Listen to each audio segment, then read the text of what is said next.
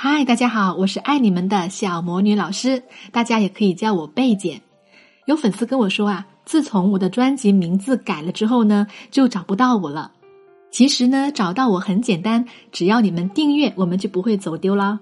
虽然我的专辑名字改了，但是我的内容还是跟以前一样，帮助大家在爱情当中排忧解难，帮助大家一起成长，收获幸福的爱情和婚姻。今天也给大家发放一个老粉丝的福利哈，感谢大家对节目的支持。添加我的小助理小思思的微信“恋爱成长全拼零零幺”，我会抽取十名幸运听众，给你们送出五分钟的专业情感分析。那好，说了这么多呢，终于进入今天的主题了。今天呢，想和大家聊一个话题：高价值的熟女应该如何告别单身？之所以想跟大家分享这个话题啊，是因为最近呢遇到两位年龄稍大的学员，他们找我咨询，想要摆脱单身状态。其中一位呢是三十四岁的，他是某家广告公司的高管，年轻的时候因为拼命忙事业而耽误了时间，一直单身。而另一位呢是北京某大学的副教授，今年三十五岁，之前常年在国外读博，回国之后呢就留校当老师了。所以他的社交圈是很狭窄的，性格呢又很被动，所以也单着。在当今社会，这两位学员是很有代表性的啊！不管是职场高管还是高知教师，他们都是妥妥的优质女性。他们也不是不想谈恋爱，而是因为种种的原因单下来了。再加上年龄逐渐增大，渐渐的陷入了被动的守株待兔的状态。其实像这样的情况还是很多的呢。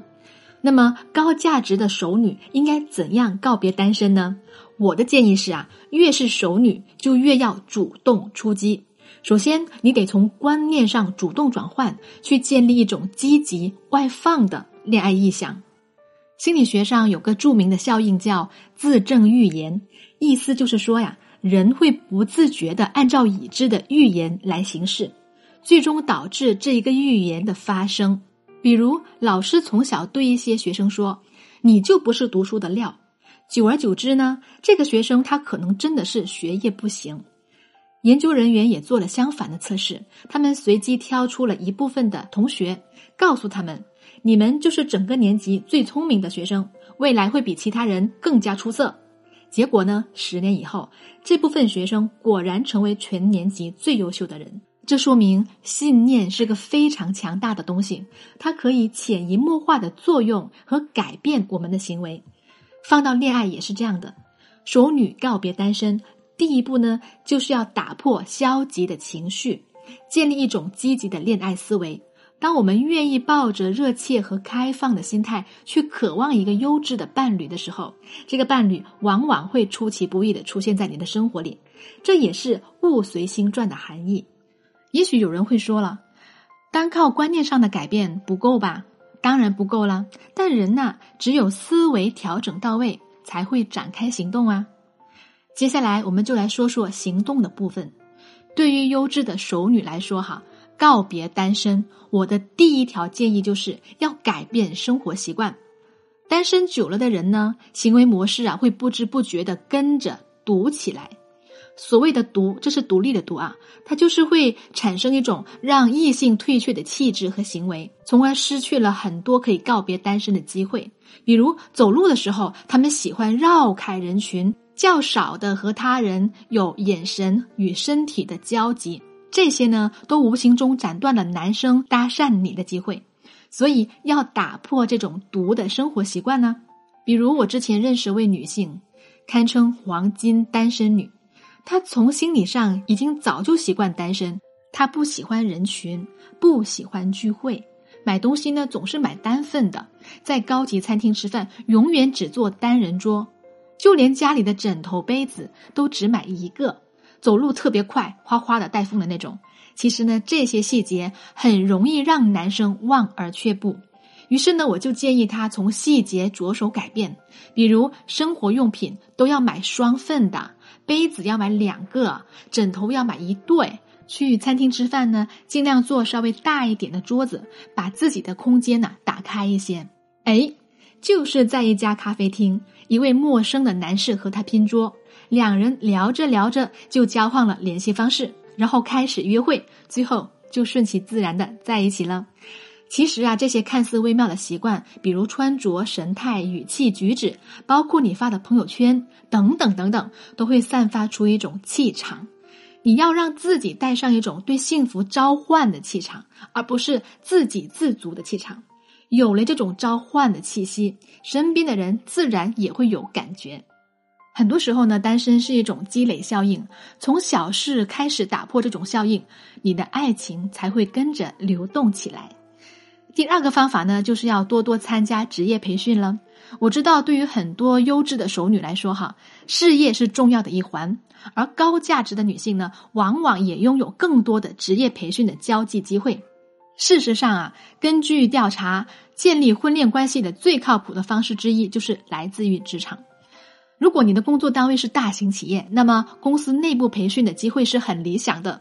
你想想啊，假如你在全国五百强的优秀企业上岸，公司门槛本来就高，等于选拔员工的时候就已经为你做了一次筛选，留下的男士大多都是条件不错的，而且知根知底。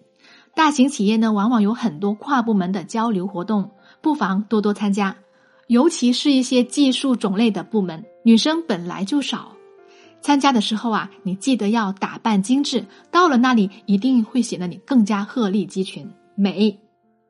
你可能会说，我就是不想要办公室恋爱，没问题呀。像我知道的许多有条件的高端熟女啊，往往会积极报名公司之外的职场培训。比如管理学课程、心理学课程、成人商务英语等等等等，来这些场合镀金的男士，一般经济条件都不会差，因为啊，这些课程的报名费本来就不低，在公司的地位比较高，有明确的事业诉求，非常的优质。如果你的时间允许的话呀，不妨报名。其实这种学习呢，也是一种双向投资，一方面给自己充电，一方面呢是给姻缘留一扇门。好，给大家支招的第三个方法，就是要破除以真面目示人的思维方式。什么意思呢？说一个我生活中的例子吧。我有一位师姐，她是大型 IT 的公司高层，年薪百万。她每周不是在相亲，就是在相亲的路上，但是从来都没有成功过。她看上的看不上她，喜欢她的呢，她自己又看不上。那为什么会形成这种错位呢？问题就出在他的心态上了。这位师姐常年是一副女程序员的打扮，三十五岁不化妆，常年加班熬夜，很少保养，年纪看起来比实际还要大。相亲的时候，她常常穿着 T 恤就去了，甚至脖子上还挂着工牌。我跟他建议说呀，虽然你很忙，但是你也要收拾一下嘛。他说：“嗨，恋爱久了，还不是都要以真面目示人？”干嘛还要像个小姑娘那样伪装呢？你看，其实这就吃了亏，吃了一个心态上的亏。越是优质的熟女，越容易有一种骄傲和懒惰，觉得对方爱我就要接受我最本真的模样。其实，任何一段恋爱都始于美好的印象，就算两个人后来在一起几十年，连对方放屁都不在意了。可是，难道我们一开始见面就要毫无顾忌的放屁吗？当然不是了。人性都是趋向美好的。你的温柔，你的妩媚，你身上香香的味道，你作为女人的一切美好，这些才是一开始吸引男人的地方。在恋爱里啊，最讲究的是出场顺序和出场方式，因为人都是喜欢先入为主的。一个女孩先美美的出现，然后再暴露一点点坏脾气，男人可能会将坏脾气当做美丽的附属品，从而愿意去包容。但如果一个女孩一开始就邋里邋遢的示人，就算后面有再多的优点，也会因为第一印象而大打折扣。男人记住的永远是那个第一印象，所以大家一定要勤打扮哟。不管你的经济条件、事业条件再好，这些恋爱吸引力的法则。都是一样的，这也是为什么我常常要强调给大家，恋爱是需要学习的。有很多女孩子经济条件不错，自己买车买房，但是对于感情、学习、投资却不甚在意，导致自己在恋爱问题上一片空白，不了解恋爱规律，也不了解男性心理。